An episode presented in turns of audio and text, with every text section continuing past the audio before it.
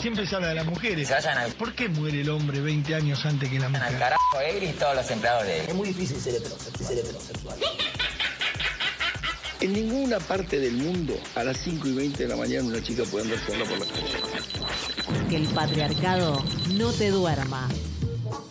Escucha a las brujas y volá todo el día. Nos quemaron por brujas. Séptima temporada.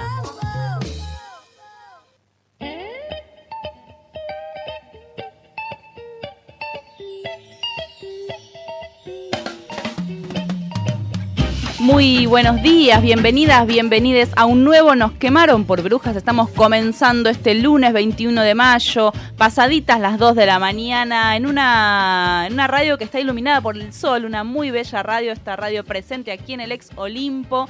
Le doy ya la bienvenida a mis compañeras Laura Mangelabori, buenos días. Muy buenos días, ¿qué tal? Son las 9 de la mañana, pero Lo tengo como muletilla. está ¿no? como, bueno, son sí, pasaditas las 9 de la mañana, muy buenos días, muy contenta de estar de este lado Es cierto. del micrófono, del estudio. La tenemos aquí frente a los micrófonos nuestra querida Jessica Farías, la voz institucional de este programa, está con compromisos laborales, así que viene siguiendo todo por las redes sociales que ya mismo podemos compartir. Sí, nos pueden seguir, escuchar, escribir.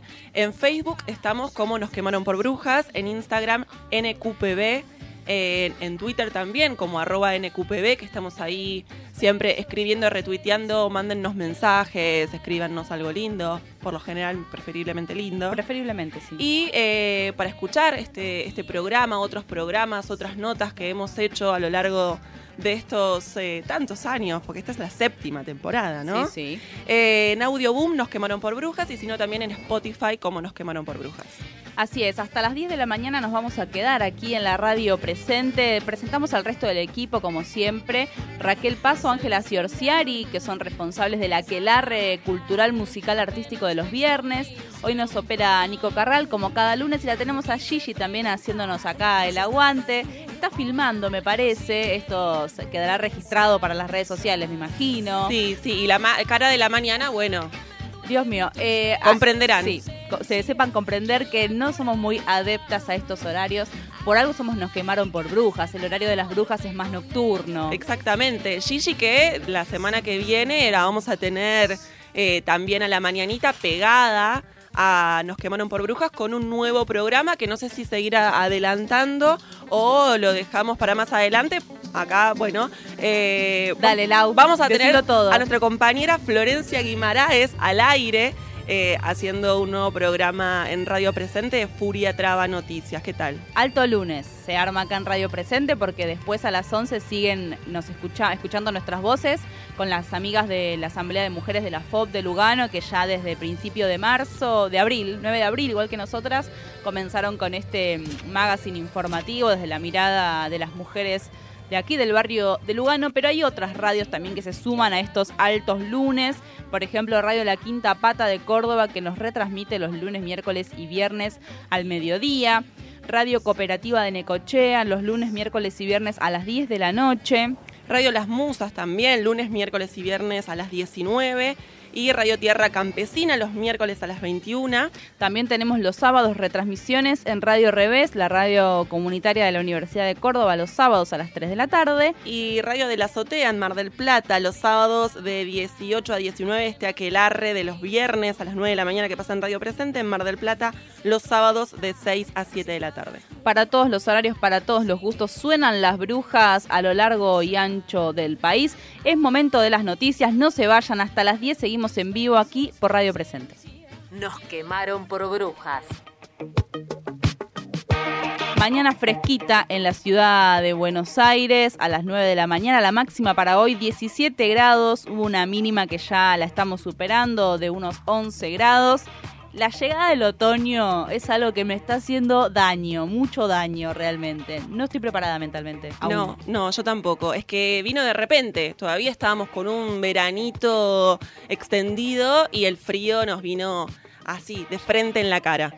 Así es. Eh, algunas noticias para tener en esta mañana 21 de mayo. Bueno, ¿se acuerdan que hace un tiempito hablamos con compañeras del INTI? Les contamos que desde mañana martes al viernes, trabajadoras y trabajadores del INTI acamparán en reclamo por la reincorporación de más de 200 cesanteados y cesanteadas. Se instalarán mañana frente a la puerta del Instituto Nacional de Tecnología Industrial y el viernes, último día de la protesta, llevarán sus reclamos hasta el Ministerio de los 258 técnicos, técnicas, profesionales, cesanteados y cesanteadas en el mes de enero, hasta ahora consiguieron ser reincorporados unas, atención, 30 personas nada más.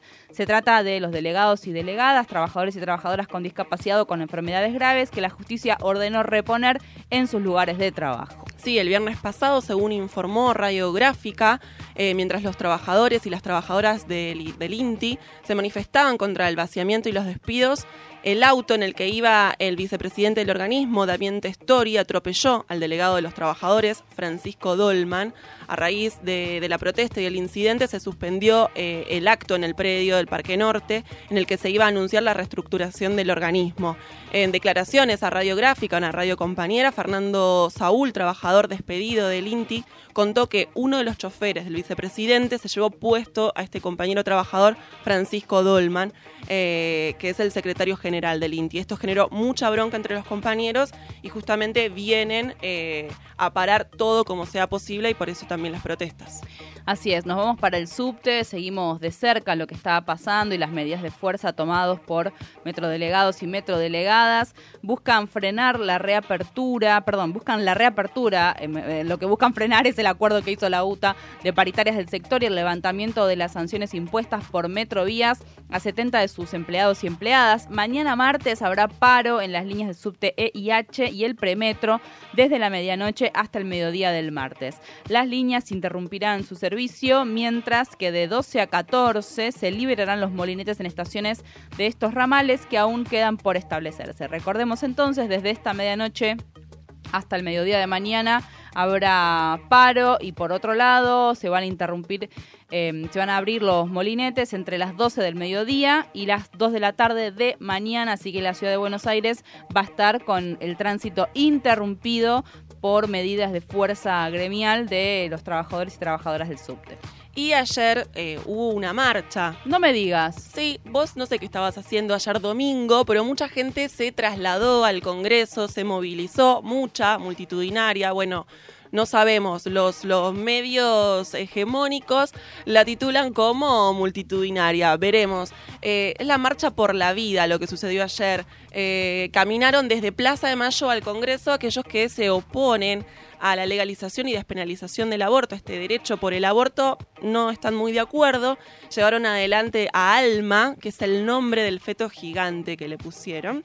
Eh, en el escenario, el cierre, estuvieron Maru Botana, Rolando Hanglin, Amalia Granata, Gastón Recondo, entre otras personalidades. Una selección este, impresionante. No sé por dónde empezar a hablar. Igual veo muy mal a los y las antiderechos. 13 de junio es la fecha donde se va a debatir en diputados y diputadas el proyecto de ley para reconocer al aborto como un derecho humano, un derecho de las personas gestantes y la verdad es que repasando los argumentos cada vez son más pedorros los argumentos de los y las antiderechos. Yo realmente veo muy mal a esta gente que se vayan este, haciendo la idea porque el aborto va a salir. Es que creo que están haciendo unos manotazos de ahogado porque se están viendo que la ley se está acercando y se va a hacer efectiva. Vamos a lograr de todas las formas. Eh, para que sea efectiva. Eh, pero bueno, ayer se manifestaron y, estuvieron ahí en el Congreso hablando del, derecho por nacer, del salvar las dos vidas y de todas las cosas que venimos escuchando, de las cuales no se sustentan con argumentos, pero se caen solo. A veces hay que dejarlos hablar también un poquito porque así te das cuenta de que no se puede sostener. Se parodian, así, bueno, eh, justamente, ¿no? hablando de parodiarse a sí mismos y mismas, eh, el viernes conversando con compañeras de la campaña que habían hecho una especie de raconto numérico de cuántas personas hablaron a favor del derecho al aborto y cuántas en contra, contaban que quienes exponen argumentos a favor del aborto como derecho humano en general son, el, el número era algo así como 75% mujeres, y quienes exponen en contra del aborto como un derecho humano son en su mayoría varones pertenecientes a universidades privadas católicas. Un poco para dar cuenta cuáles son los intereses que están detrás, ¿no? Además hay intereses médicos, económicos, por supuesto, pero esta cuestión, digamos, de querer imponer esta moral religiosa está absolutamente presente en voces masculinas, por otro lado. Exactamente, sí, sí, sí, ese número que contabas, que, nos eh, informaban desde la campaña también, eh, da cuenta de quiénes son los que están a favor y quiénes en contra. Así es, seguimos recorriendo entonces los portales, nos vamos para Tiempo Argentino, esta cooperativa con dos años ya de periodismo independiente. Seguimos hablando de aborto porque Ruth Surbriggen, la referente de Socorristas en Red, dice que acompañar a las mujeres que abortan nos humaniza. Y esto lo dice porque este miércoles, al eh, miércoles 23 de mayo a las seis y media de la tarde, en el Centro Cultural de la Cooperación, van a presentar su sistematización de acompañamientos a abortar realizados en el 2017. Es una actividad libre, abierta, gratuita, eh, como decíamos, seis y media de la tarde en el Centro Cultural de la Cooperación, donde se van a compartir algunos de estos números. El año pasado, por ejemplo, más de 5.800 mujeres se acercaron a la mm, a la red de socorristas en búsqueda de información sobre métodos seguros de medicación para abortar. El 72,9% de las mujeres entrevistadas por las activistas socorristas tenían entre 20 y 34 años y el 15,4% todavía no había cumplido los 20. Estos datos son algunos que van a dar a conocer en esta sistematización de la red de socorristas en red. Eh, repetimos la información, este miércoles 23 de mayo, seis y media de la tarde, en el Centro Cultural de la Cooperación, esto es en Corrientes 1543 en la ciudad de Buenos Aires, se va a presentar este informe en la voz de Ruth Surbrigan. Sí, y la semana pasada conocíamos de mano del portal Cosecha Roja eh, la declaración de una testigo familiar directa de Alexis Zárate, quien hizo pública esta declaración. Fue la abogada de Juliana, Raquel Hermida, la joven atacada violada, abusada por el jugador de fútbol Alexis Zárate. en, esta declaración que comparte Cosecha Roja, eh, que hizo pública la abogada Raquel Hermida, eh, esta familiar le pide perdón a Juliana por no haber hablado antes, por haber encubierto a, su familiar y da detalles de la declaración y de la conversación íntima y privada donde él le termina confirmando lo que, bueno, la justicia determinó que abusó de Juliana en una habitación donde estaba durmiendo con su pareja, también jugador de fútbol, Benítez, de Independiente. Es una declaración muy fuerte, está en el portal de Cosecha Roja, Raquel Hermida la hace pública para demostrar una vez más que la, justicia y que la declaración de Juliana que tanto costó desentrañar, ¿no? Las complicidades machistas dentro de un mundo futbolístico, bueno, tiene un, un asedero también dentro de, las declaraciones el mundo del fútbol está en la mira, ¿no? Le recordemos lo que pasó con algunos clubes, entre ellos Independiente, en relación a la pedofilia y las redes de, trata y prostitución. Así que, bueno, habrá que seguir de cerca este caso. Y una última en una noticia en este repaso de los portales. Nos vamos a la agencia Presentes que nos cuenta que por primera vez el Estado repara a una trans sobreviviente de la dictadura. Hablamos de Carolina Boetti, que vive en Rosario tiene 55 años y es actriz. Este jueves que pasó se convirtió en la primera mujer trans del país en acceder a una pensión que se otorga a víctimas de la dictadura en el marco de la ley provincial 13.298. El gobierno de Santa Fe le entregó la resolución que reconoce que fue perseguida y privada ilegalmente de la libertad en razón de su identidad de género durante esos años. La verdad es que una muy buena noticia. Recordemos esta campaña que se ha llevado adelante el año pasado o el anterior de los 30.400, haciendo referencia a la comunidad LGBT que ha sido perseguida por motivos políticos y también por motivos de identidad de género. Así que saludamos entonces a esta iniciativa del gobierno de Santa Fe. Siendo las 9 y 16 de la mañana, Aldana Vales ya está aquí en el estudio Radio Presente. No se vayan porque en un minuto vamos con todo el análisis político en esta semana de LEVAC, en esta semana de corrida bancaria, sí o no, cómo impactó esto en la imagen del gobierno. Lo analizamos en un minutito, así que quédense hasta las 10 en Nos quemaron por brujas. Información. Economía, deportes, series, películas, música, literatura. Nos quemaron por brujas. Séptima temporada.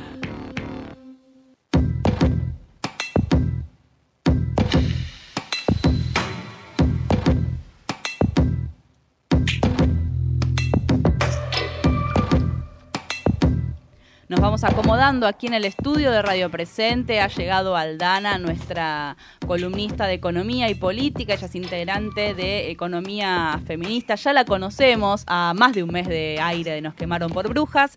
Aldana, bueno, buenos días. Va llegando, así que voy a estirar un poquito para que respires después del viaje en, colectivo y la entrada a la radio que hay como una cuadra entre la puerta del Olimpo y la puerta del estudio de la radio. Sí, exactamente. Encima venía caminando rápido, entonces sí sentarme, respirar, exacto. Aldana tiene el saco puesto todavía. Vamos a informar a la audiencia porque esto es Radio Verdad. Tiene la, bufanda todavía está al cuello. Así hacemos radio eh, a la mañana aquí en presente, pero eh, vamos a empezar a introducirnos, a meternos en este tema.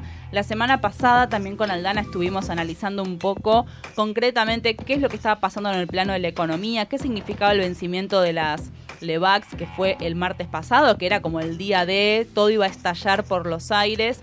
Y nos preguntábamos si todo este, todo este revuelo económico había tenido algún impacto en la imagen del gobierno. Si no, hablamos si la reelección era algo que estaba dado per se o no, o en realidad había que pensar en un país que va cambiando este, mes a mes y que las imágenes este, de los gobiernos no son tan estables ni tan dadas. Entonces queremos pensar ahora un poco cómo impacta todo este, este movimiento económico.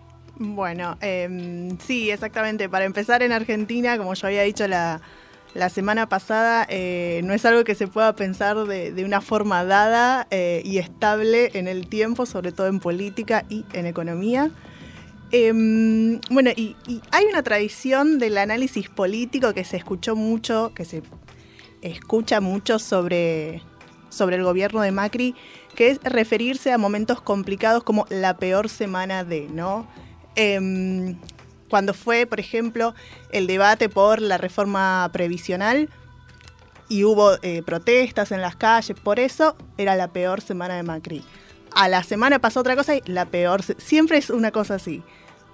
Pero, sin embargo, en, este caso, eh, realmente fue un momento muy, muy malo del gobierno esta primera mitad, 20, primeros 20 días de, mayo, ¿no? ¿Por qué? Porque fue un momento complicado, por varios motivos. El primero, em, El primero tiene que ver un poco con que ya no es un gobierno nuevo, digamos, ¿no? Sí, ya la excusa de la pesada herencia, del primer semestre, del segundo semestre, estando a 21 de mayo del 2018, es un argumento que va quedando flojo. Exactamente, ya hay un poco de, de desgaste. La devaluación de post-cepo, post-levantamiento del cepo en el verano, ¿no? 2015-2016, eh, no causó tanto revuelo, eh, tampoco, si bien fue complicado el aumento de tarifas al principio del gobierno en el año 2016, tampoco, eh, si bien causó un poco de polémica, no, no erosionó demasiado la base de, del gobierno, la base que había votado al, a, al, gobierno, incluso cuando, cuando ese aumento de tarifas llevó la inflación al 40%, digamos. Claro. Fue, fue un año complicado eh, en lo económico, 2016. Sin embargo, no estuvo golpeado y, e incluso Macri vetó una ley antidespidos. No hubo una imagen tan mala eh, ese año. Sí, convengamos que quizás los medios todavía o algún sector de los medios comerciales mantenía una, una especie de acuerdo de, de, buen trato, ¿no? No había una crítica tan feroz o tan tan acertada. Por otro lado, como quizás está empezando a verse ahora. Exactamente, 2018 es un escenario completamente distinto, eh, en especial porque hay ya una parte de la población y parte de la gente que votó a Cambiemos que ya eh, se, cansa de esperar un poco, ¿no? Eh, empezó el gobierno prometiendo la llegada de esos famosos brotes verdes, la llegada de las inversiones, y la verdad que esta gente que votó un cambio no solo eh, no ve el cambio, sino que empieza a sentir que no hay una mejoría, básicamente. Eso es el primer motivo. El segundo fue que tambaleó el, el, el mismísimo modelo que había eh, propuesto el gobierno, ¿no? Eh, lo decíamos la semana pasada, ellos abrieron la economía, se endeudaron, motivaron el ingreso de inversiones especulativas que no van al crecimiento o al desarrollo del país, eh, que no tienen ningún tipo de impacto positivo en la economía. Y ahí el gobierno ya ahora empieza a dudar, ¿no? Una cosa es que vos estés encaprichado porque estás convencido de que las cosas van a salir bien, y otra cosa es que empieces a ver que no cierra del todo, ¿no? Más allá, que no cierra dentro de tus propias lógicas, porque una cosa es que uno eh, les pueda criticar alguna cosa porque tiene otro pensamiento, pero no cierra desde su propia lógica. Claro, ya no es ni siquiera la oposición quien, quien se pronuncia de esta manera, sino incluso algunos eh, del propio gobierno. Exactamente, entonces lo que vemos, por ejemplo, es que esa idea que fue en un principio de crear seis ministerios más o menos vinculados a lo económico, pero no tener un ministro de Economía, eh, bueno, no, no, no, funcionó y es algo que va a corregir ahora el gobierno. Y de hecho yo, yo lo que creo, por ejemplo, es que es algo que también viene de la reunión de, de, del FMI probablemente, ¿no? Eh, yo la imagino tranquilamente a Lagarde sí. diciendo de la misma no forma que le dijo. Esto de los seis, no, no, no, dale, esto era así, había uno. Exacto, ya. de la misma forma que le dijo, te faltan mujeres. Eh, Qué gran momento. Eso. Maravilloso. Maravilloso. Exacto, porque de la persona que menos te lo esperás, ¿no? Exacto, mira quién te viene a correr, ¿no? ¿Por qué lado? ¿Por la izquierda? ¿Por el eh, cupo? ¿Por la paridad de género? La titular del FMI te viene a poner ahí la mirada sobre la cuestión de género, impresionante. Exactamente, exactamente. Así que ahora vamos a tener un coordinador, digamos, de economía que va a ser Dujovne. Eh... Bueno, lo comentábamos antes de empezar el programa con Lau, ¿no? Lo que Sí, salió. ayer estaba eh, la gobernadora Vidal en el programa de Luis Majul y ratificó y confirmó que quien se va a hacer cargo de todas las cuestiones económicas del país va a ser eh, definitivamente Dujovne. Exactamente, porque bueno, el, el problema está estuvo está lejos de solucionarse eh, simplemente con la renovación de las LEVAX del martes pasado. Entonces, tiene que haber alguien que justamente coordine esto eh, de acá, de acá en más. Y mm, porque, bueno, el impacto de lo que pasó en, esto, en estos primeros 15 días de mayo eh, y fines de abril ya se va a ver en la economía, digo, va a haber un traslado a precios de la devaluación que hubo. Eh, el, esa meta a la que apuntaba el gobierno del 15% de inflación está, va a quedar muy, muy atrás. Eh, y a mí me da gracia pensar un poco esto porque no sé si se acuerdan en el verano, eh, cuando empezábamos a debatir el tema del aborto, que había algunos análisis que decían eh, quieren debatir esto para tapar los problemas económicos. Sí. Y en mayo terminó pasando que los problemas económicos taparon todas las sesiones informativas de, Sí. del aborto. Así que no fue, no fue tan así, ¿no? Em, sí, interesante. Sí. Eh, me pareció bastante irónico porque no tenía nada, al final no sé si no tenía nada que ver ese análisis o al final salió mal ese, e- ese intento, exactamente.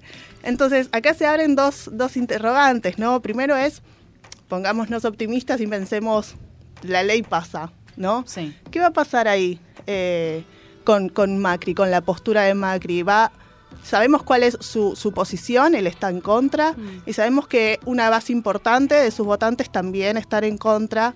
Entonces, ahí va, ¿qué va a hacer? Eh, ¿Va, va a volver a decepcionar a estos votantes que viene decepcionando, eh, digamos, en, en esto del gobierno que no les está dando realmente una, una mejoría? Ahí ya hay que poner un Claro. foco.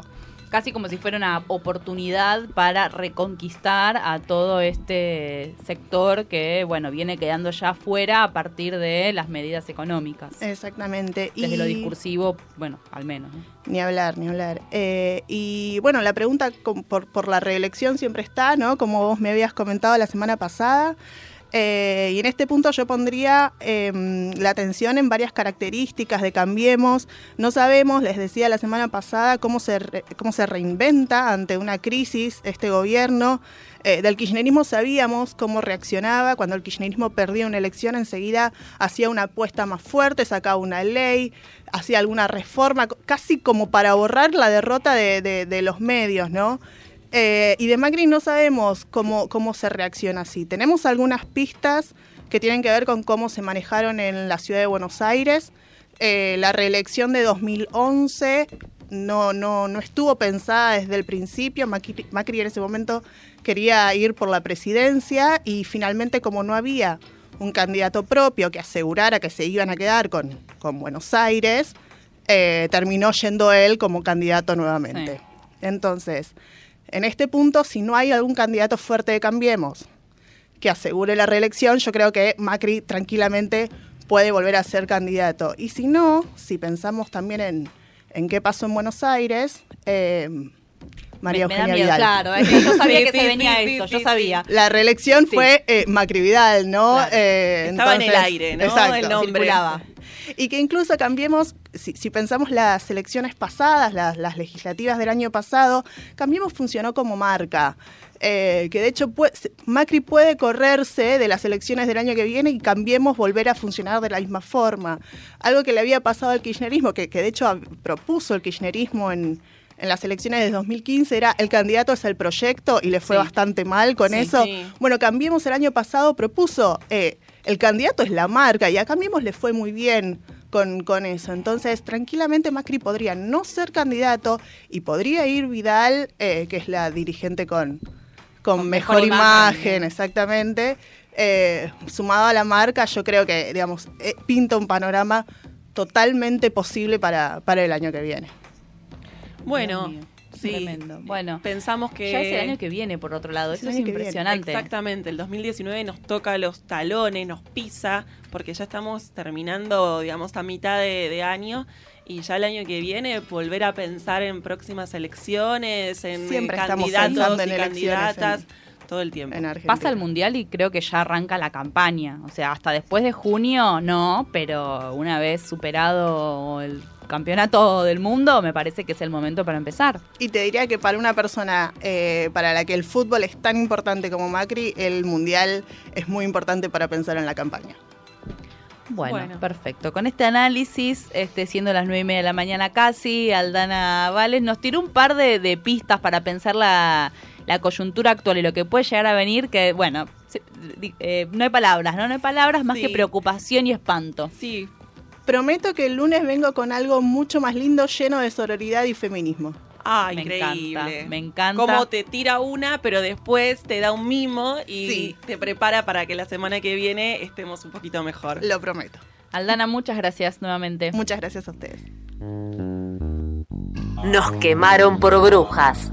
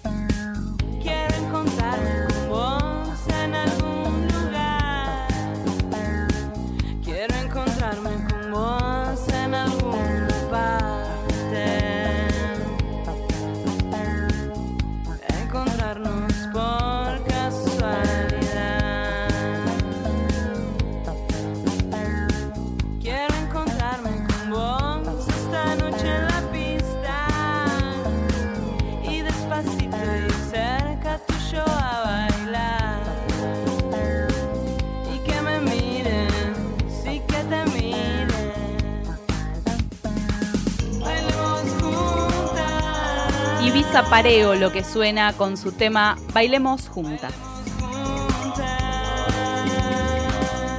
Y seguimos esta mañana, nos quemaron por brujas, y hoy nos levantamos, ayer nos acostamos con las elecciones en Venezuela. El candidato del Frente Amplio de la Patria, Nicolás Maduro, ganó las elecciones presidenciales en Venezuela este domingo con un 68% de los votos sobre un 21% que obtuvo el candidato opositor, Henry Falcón. Eh, el Consejo Nacional Electoral registró eh, un informe de la participación de la población. La jornada electoral de ayer llegó casi al 46%, o sea, la mitad de la población de Venezuela votó eh, ayer en estas elecciones. Para charlar un poco sobre todo esto, sobre la situación de Venezuela ante este panorama electoral, estamos en comunicación directa con Daniela Hinoyosa de La Araña Feminista. Hola Daniela, buenos días. Hola Laura, ¿cómo estás? Bueno, aquí estamos en nuestro día postelectoral. Este, contentas y contentos porque porque ganó la revolución de nuevo. Nuestra la participación fue de un 48%, que es mucho más de lo que se puede decir de muchísimos países donde el voto no es obligatorio y este y ganamos con un margen porcentual sobre los votos válidos bastante bastante grande, ¿no? Sí, Daniela, y ahora están movilizándose en la calle. ¿Cuáles son las, las sensaciones y cómo se está viviendo este día posterior? Bueno, hay bastante tranquilidad porque hoy se dio día feriado, ya desde antes de que se hicieran las elecciones, se había decretado el lunes como día feriado eh, para las clases, para los chicos y las chicas. No así para el, para el laburo. Sí. Pero, este, pero bueno, cuando ya los chicos, las universidades, los colegios, este, no están funcionando, y no están funcionando en realidad porque como fueron centros electorales de votación, este, tienen que arreglarlo, ¿no? Para, para que los chicos puedan volver y eso va a ser mañana. Es decir, hoy lo arreglan y mañana vuelven. Pero bueno, eso hace que la calle sea más tranquila porque porque no están esos millones de niños y niñas por la calle yendo a la escuela. Entonces, bueno, amaneció un día bastante tranquilo, nublado, y había hecho mucho sol estos últimos días, más fresco que, que, que el usual, y, y bueno, y con mucha tranquilidad, con mucha, con mucha paz. Daniela, sabemos que ayer apenas terminaron los comicios, el Frente Amplio, eh, bueno, hizo una rueda de prensa y denunció que el derecho a votar eh, fue secuestrado, y usaron esas palabras. ¿Cómo, ¿Cómo es la lectura con esta, con esta oposición que, que afirma que, bueno, menos del 30%, contrarrestando el casi 38% que vos nos comentabas, o 48% en realidad, que, que pide que Maduro reconozca su derrota y que se vaya? Mira, este, es difícil tra- tratar con esta posición, ¿no? Es bastante difícil porque, bueno, decidieron, la gran mayoría de la oposición, este Frente Amplio Democrático, como se hacen llamar, decidió no participar en la elección, este, llamar a la abstención. Ahora, ahí nosotras y nosotros nos preguntamos, ¿con qué objetivo llamas tú a la abstención? ¿Con qué objetivo este, eh, llamas a que no se participe en, una, en las elecciones democráticas? Porque bueno, porque no han dicho cuál fue el objetivo. Y pareciera, nuestra lectura interna es que lo que están es buscando una intervención eh, militar, una intervención del imperio sobre Venezuela. Porque este, las condiciones electorales estuvieron dadas perfectamente como en las otras 24 elecciones, como fue también en el 2015 cuando ellas y ellos ganaron las elecciones parlamentarias. Este es el mismo sistema electoral, es el mismo sistema de conteo. Entonces, son las mismas condiciones que pareciera que solo sirven cuando ellos ganan y no, y no son válidas cuando cuando gana el chavismo, ¿no? Cuando gana la izquierda. Este, pero bueno, por otro lado, eh, nosotras y nosotros salimos a votar, salimos a votar porque además hay, hay también eh, una extensión que tiene que ver con la gente que no está en el lugar para votar, que no está habilitado para votar porque porque porque cambió de lugar, este porque cambió de, de residencia y eso es un grueso importante de personas. Este, entonces, bueno, eso habría que descontarle a la gente que se estuvo por decisión propia. También creemos además que, que, que este desconocimiento que hizo Henry Falcón de las elecciones, a última hora, en último minuto, cuando ya se sabía perdedor, que además no cantó fraude, sino que desconoció el proceso, este significa una cosa muy oportunista, porque bueno, porque no lo haces a último minuto, cuando has participado en todo el proceso. Claro. Creemos que este los venezolanas y los venezolanos elegimos a nuestro presidente, elegimos seguir en paz, elegimos continuar construyendo una revolución. Seis millones de venezolanos y venezolanas creemos en la democracia, creemos en la democracia mucho más, es decir, ocho millones de personas, pero creemos, pero seis millones creemos en que hay que continuar con el, con el proceso revolucionario, que hay que que hay que continuar este, avanzando en lo que hemos construido estos 20 años. Y esos 6 millones de personas eh, requerimos, y los 9 millones de personas que fuimos a votar, requerimos ser, eh, eh, ¿cómo se llama? Ser, ser respetadas y respetados. Estamos en comunicación con Daniela Hinoyosa, eh, compañera feminista desde Venezuela del colectivo Araña Feminista. Daniela, la última para cerrar esta comunicación y dejarte eh, seguir eh, movilizándote y siguiendo en las calles. ¿Cómo es eh, la participación? ¿Cuál fue la participación de las mujeres? ¿Qué lectura hacen desde el colectivo? Bueno, las mujeres seguimos exigiendo cosas, ¿no? Las mujeres seguimos avanzando, pero sabemos que la única manera de avanzar es avanzar en revolución.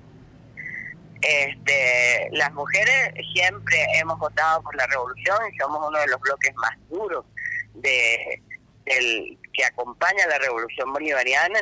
Bueno, porque Chávez se declaró feminista, porque Nicolás Maduro ha intentado avanzar en, la agenda feminista. Este, esperamos además que, que ahora que ganamos las elecciones de nuevo podamos avanzar mucho más podamos avanzar con nuestro derecho al, a decidir, por ejemplo, que es una de las grandes deudas que tiene la revolución este, con las mujeres venezolanas. y este y bueno nosotros seguimos siendo el, el sector que más vota por la revolución también porque somos las más pobres porque aquí fue el pueblo más llano el que votó por la revolución este y fue la derecha la burguesía las clases medias las que no votaron entonces este obviamente las mujeres que, que solemos ser además las que llevamos la carga más fuerte eh, de los hogares, de, de, lo que significa mantener los hogares, este, estuvimos en la calle, de hecho en Caracas, las mujeres marcharon por sus comunidades, una hora cada comunidad, este, para darle al mundo esa respuesta de que bueno, de que, de que estábamos en la calle, estábamos movilizadas, estamos y somos revolucionarias y no vamos a dejar ni nos vamos a entregar. Quien dice esto es Daniela Hinoyosa de la red de colectivos La Araña Feminista desde Venezuela. Te mandamos un beso muy grande desde acá, desde Argentina, desde Nos Quemaron por Brujas y nos estaremos comunicando seguro próximamente. Un saludo. Dale, igual, muchas gracias. Che, ¿qué está pasando con la radiofonía argentina? Hace 40 minutos que estoy escuchando Radio 10 y no aparece ni una mujer. Si nosotras faltamos en la radio, los machirulos seguirán sonando. Nos quemaron por brujas, séptima temporada. Prohibido. Prohibido girar a la derecha. Si saber no es un derecho, seguro será un izquierdo. Si saber no es un derecho, seguro será un izquierdo. Radio presente. Aborto legal ya. Nosotras decidimos, pero en sus manos está la oportunidad histórica de legislar a favor del aborto legal, seguro y gratuito por una vida igualitaria y de sexualidad plena para las mujeres y todas las personas con capacidad de gestar. Para terminar con la clandestinidad que atenta contra la salud y por la autonomía de la mitad de la población argentina. Radialistas feministas por la legalización del aborto. AMARC Argentina. Sin medios comunitarios no hay democracia. Desde la Asociación Mundial de Radios Comunitarias, AMARC Argentina, exigimos la democratización en la distribución de la pauta publicitaria oficial. Solo en 2016, el gobierno nacional destinó casi 2.500 millones de pesos en publicidad, repartidos en su mayoría en tan solo 25 grupos de multimedios. Reclamamos un régimen de distribución de las partidas publicitarias que sostenga el pluralismo y la diversidad de medios y expresiones. Asociación Mundial de Radios Comunitarias.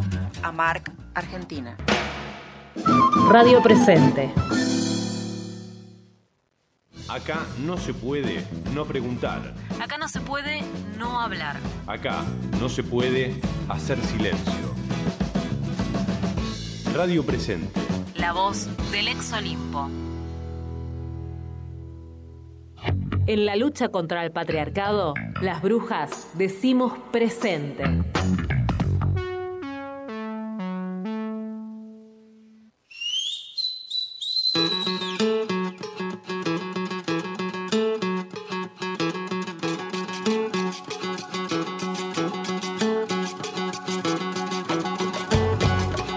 Grados en la ciudad de Buenos Aires a las 9.46 de la mañana en este 21 de mayo. Recordamos que este programa se retransmite por las radios comunitarias de la ciudad de Córdoba, en Mendoza, en Necochea, en Mar del Plata. Así que pueden ir consultando en nuestras redes sociales para ver en qué otro horario escuchar a Nos Quemaron por Brujas. El programa feminista más retransmitido de la radiofonía comunitaria argentina, me animo a decir. Ahora seguimos con los temas porque hasta las 10, como saben, estamos en vivo y un tema que no queríamos dejar de tratar tiene que ver con que estamos a una semana de que comience el segundo juicio por el femicidio de Natalia Melman en los tribunales de Mar del Plata. Recordemos este caso que sobre todo para quienes tenemos este treinta y pico ha sido bastante significativo. Para toda la sociedad seguro, pero la verdad es que el impacto de que una piba que tenía nuestra edad haya sido violada, asesinada por la maldita policía bonaerense allí en 2001, realmente fue bastante significativo un juicio que en realidad tuvo una, una, una primera etapa con tres condenados. Ahora llega un segundo juicio con un cuarto policía que está también imputado por delitos eh, tremendos como homicidio calificado, abuso sexual calificado, privación ilegal de la libertad calificada. Hablamos de Ricardo Panadero. Vamos a hablar con integrantes de la querella de la familia de Natalia Melman, en este caso la abogada Lisa Cabral. Ella integra la CETEP y como decía es parte de la querella por el juicio, este segundo juicio por el femicidio de Natalia Melman. Lisa, bueno, bienvenida, nos quemaron por brujas, acá te saludamos Celeste y Laura, ¿cómo estás? Reitero el saludo entonces, Muchas gracias. Nos interesaba conversar con vos a una semana de que comience este segundo juicio por el femicidio de Natalia Melman. Recién recordábamos que hay tres policías que fueron condenados, que en octubre consiguieron las, las salidas transitorias y ahora hay un, un cuarto imputado, panadero, que va a llegar a juicio. Contanos cómo llega la familia a este segundo juicio por el femicidio de Natalia, qué expectativas tienen. Bueno, viste, tal cual como vos lo contabas, eh, es un juicio que, o sea, los hechos son eh, en febrero del 2001 y, y todavía no se hablaba ni de femicidio, ni de feminicidio, ni de las responsabilidades del Estado. Y, la, la, familia lamentablemente está hace 17 años en este proceso. Hace 17 años que todavía sufre de esta violencia institucional, institucionalizada, porque no solamente es lo que sucedió ese día, es decir, Natalia no solamente es víctima de la violencia institucional de la violencia machista de la policía en esos en esos en esos días digamos sino que después de eso ha sido sistemáticamente otra vez victimizada por por por todo lo que ella era, ¿no? Por la imagen de la piba que salía a bailar, por los cuestionamientos y por una familia que tuvo que responder primero a todo eso para luego poder buscar y conseguir justicia. Eh, así que bueno, 17 años, era una familia realmente eh, muy atravesada, muy afectada, pero pero bueno, con la conciencia de que de que, esto es político también y de que en Natalia hay muchas. Eh, una de las cosas que yo charlaba con, con Laura, más bien que ella me charlaba a mí, respecto de que se queda muy asombrada de que en, el pedido de justicia, en la multisectorial de la mujer de, de Miramar, por ejemplo, como en otros en otras organizaciones encuentra pibas de, yo tengo la edad de Natalia, o pibas mucho más chicas que se empiezan a cuestionar eh, el amor romántico, digamos, que Nati había ido a buscar esa noche. Y lamentablemente fue, eh, fue casada, digamos, ¿no? Como una presa por estos cinco policías. Hablamos también de esa maldita policía, ¿no? Por esos años, incluso un poco antes, en los 90, en Mar del Plata se hablaba de una especie de fantasma del loco de la ruta que asesinaba a trabajadoras sexuales y que en realidad era la policía que a través de extorsiones este, asesinaba o dejaba vivir a compañeras que estaban ahí en la ruta, ¿no? Es ese contexto bastante siniestro.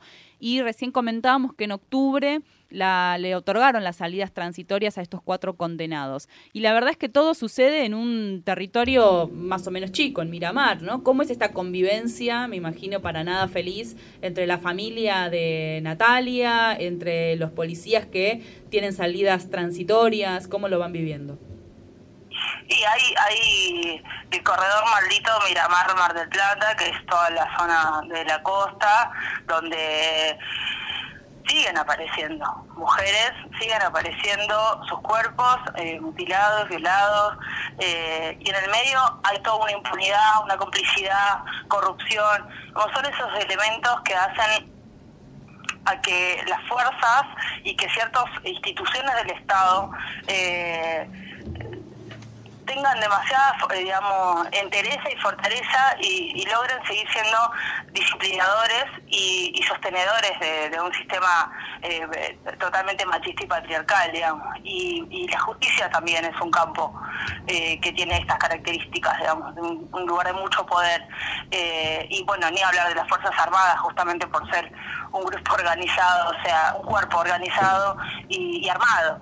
Y, y bueno, vos ha- haces una conexión entre los, digamos, comúnmente y mal llamado loco de la ruta, una mentira mediática, mediática eh, para esconder eh, la forma en la que se, lleva- digamos, se llevan adelante un montón de delitos organizados, encabezados, donde principalmente las fuerzas de seguridad son quienes están resguardando eh, que se cometan esos delitos, como la trata de personas, como el tráfico, el menudeo, digamos. Bueno, las mujeres somos víctimas por donde se nos mire de esa de, de ese crimen organizado. El loco de la ruta, digamos, eh, el caso de Nati, el caso de Cabezas, digamos, tiene todo que ver, una, hay una conexión cronológica que, bueno, que ubica a la misma policía, a la misma estructura, una estructura que de ese tiempo ahora no ha cambiado nada, al contrario, ha crecido, se ha fortalecido, ha crecido y cada vez ha logrado mayor poder de fuerza. Así es, para no robarte más tiempo, Lisa, que sabemos que tenés que responder otra entrevista, contanos qué actividades tienen planificadas para esta semana de juicio, este segundo juicio contra por el femicidio de Natalia Melman, que comienza el 28 de mayo. Bien, ahí eh, la verdad es que es muy amplio y muy importante el apoyo de la sociedad. Eh, bueno, no solo a través de los gremios, sindicatos, obviamente las colectivas de género, la multisectorial de Mar del Plata, o sea, el movimiento, mejor dicho, movimiento de mujeres y diversidad de Mar del Plata, la multisectorial de General Alvarado. Es decir, bueno, eh, la CGT va a prestarnos un espacio el día eh, 26, que es el día sábado, para hacer un panel, justamente para profundizar un poco eh, como disparador el caso de Nati, pero para pensar lo- el, feminismo y pensar el contexto político neoliberal donde hoy se ven, digamos, agravados los delitos en, contra, de, digamos, que tienen como víctimas las mujeres y también pensar la violencia institucional, digamos, como, como disciplinadora, que decíamos recién. Eso va a ser el 26, es las 4 de la tarde, en la sede CGT Mar del Plata, que agradecemos además porque su secretaria de Junta y su y su Secretaría de Género han puesto todo a disposición. Y eh, antes que eso, el día martes, en el Centro Cultural de América Libre, eh, con una eh, investigadora de CONICET, Vero Mesque, y también con Jorgelina Turdo, una comunicadora feminista, una comu- comunicadora de acá de Mar del Plata, vamos a estar charlando sobre la justicia patriarcal y seguramente sobre los medios, ¿no? Así que invitadas, invitados todos a este, a estas dos actividades. Después lo que hay es una difusión muy grande y réplica por todos lados, este que la familia de tanto Laura como Gustavo agradecen y acompañan. Así es, Lisa Cabral, abogada, integrante de la CETEP y parte de la querella en el juicio, en el segundo juicio por el femicidio de Natalia Melman. Muchas gracias, muchas gracias por tu paso aquí en Nos Quemaron Brujas. A ustedes, a ustedes, justicia para todas. Un abrazo. La verdad es que Lisa hablaba de esta ruta, este corredor entre Mar del Plata y Miramar y a quien no podemos dejar de nombrar es a Lucía Pérez, una piba que también fue asesinada no por la policía, pero que sin lugar a dudas contó con esta trama de complicidades machistas y patriarcales de la estructura judicial, policial, que fue violada, empalada, drogada, asesinada, también ahí en Barrio Serena, en, este, en esta ruta que va entre Mar del Plata y Miramar y que a partir de su femicidio se organizó el primer paro de mujeres el 19 de octubre del 2016. Sí, también y cabe aclarar que Panadero, quien va a ser eh, juzgado el próximo lunes en este segundo juicio por el femicidio de Natalia Melman, está en libertad actualmente y fue exonerado el año pasado de la policía bonaerense, recién el año pasado. Este acusado es yerno de Oscar Echeñique, uno de los condenados en 2002, junto con Ricardo Suárez y Ricardo Anselmini, estos tres policías acusados de secuestro, tortura, violación y muerte por Natalia Melman. O sea que la complicidad estatal, institucional y también familiar eh, dentro de un núcleo en una ciudad como Miramar y Mar del Plata. Así es, no, no, no se vayan, es que qué difícil es hablar, ya a esta altura la lengua se empieza a trabar, nos quedan uno- unos minutitos, pero queremos hablar de la sexta plenaria de profesionales de la salud por el derecho a decidir, así que mm, así seguiremos hasta las 10 aquí en Radio Presente. Me gusta cuando callas, porque estás como ausente. Para, para un poquito, las brujas, no nos callamos nada. Voces, feministas. En Radio Presente.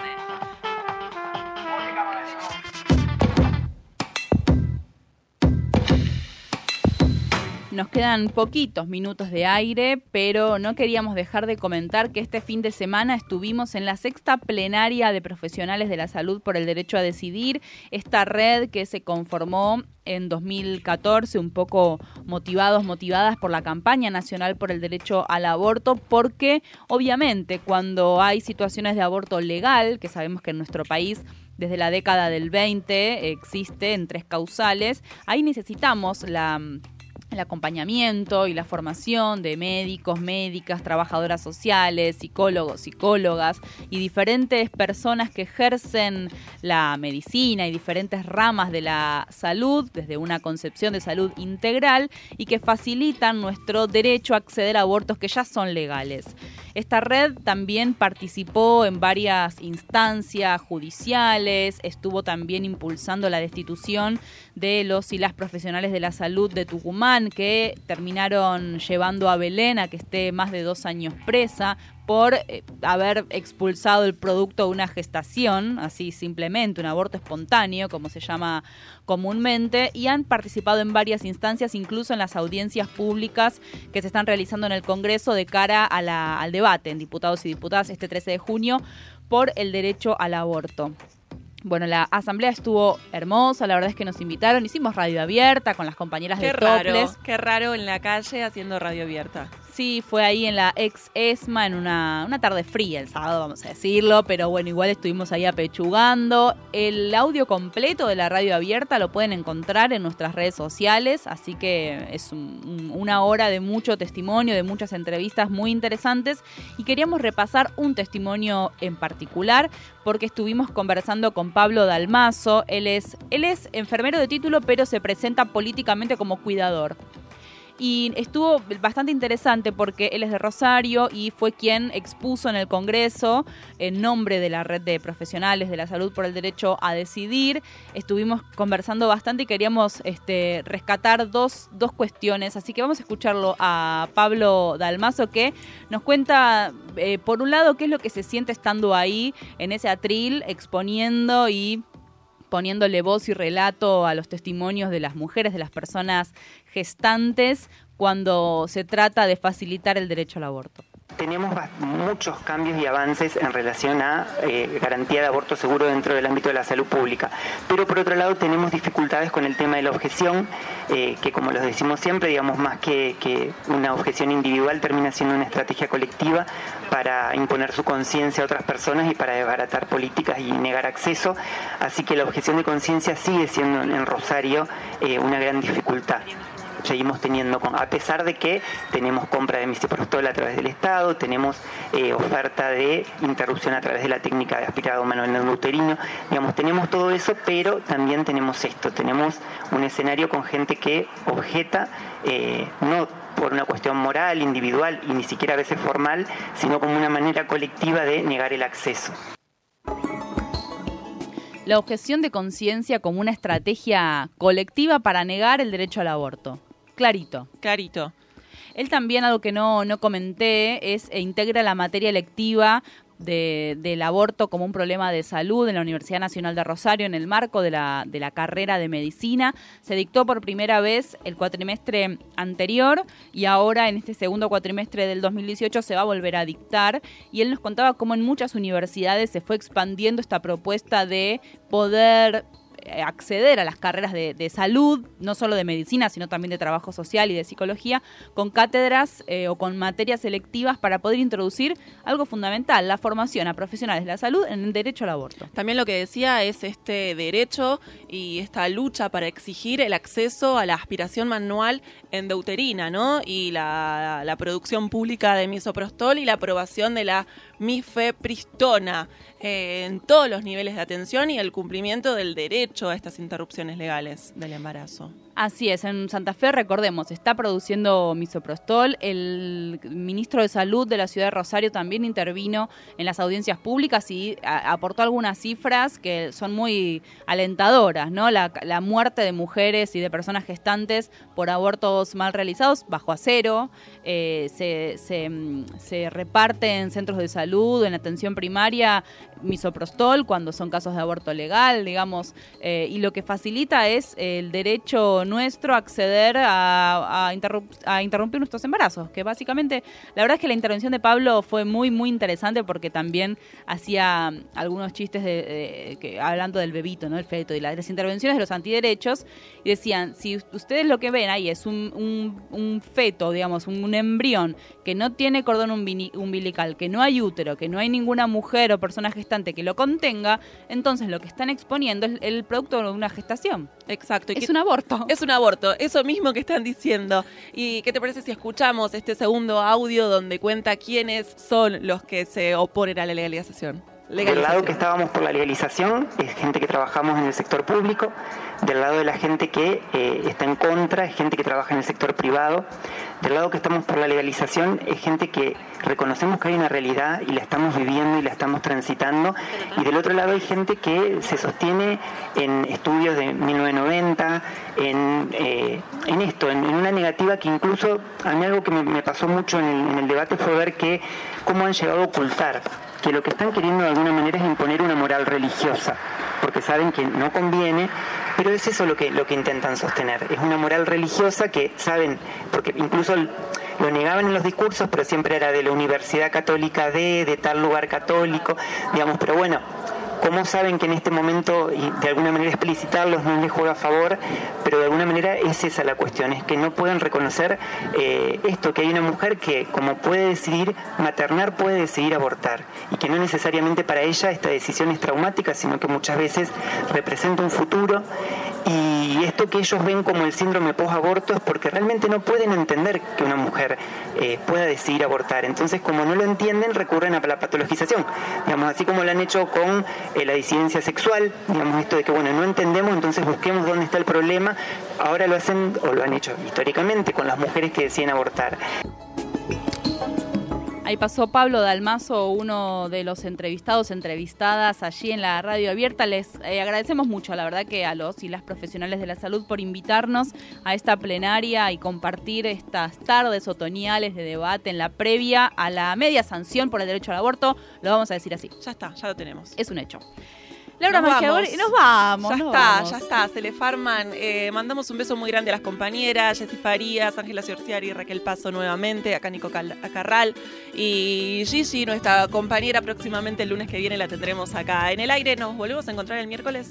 El miércoles a las 9 de la mañana no se vayan porque a partir de las 11 se quedan escuchando nuestras voces. Ya la vi acá a Euge, a Claudia Corol dando vueltas por la radio y la verdad es que no puedo más que estar muy orgullosa de habitar un espacio donde compañeras de esta, de esta trayectoria eh, nos acompañan. Es una felicidad enorme estar en Radio Presente. Escuchen las retransmisiones en los distintos puntos del país y si no también en nuestras redes sociales y nuestras plataformas Audio Boom, Spotify.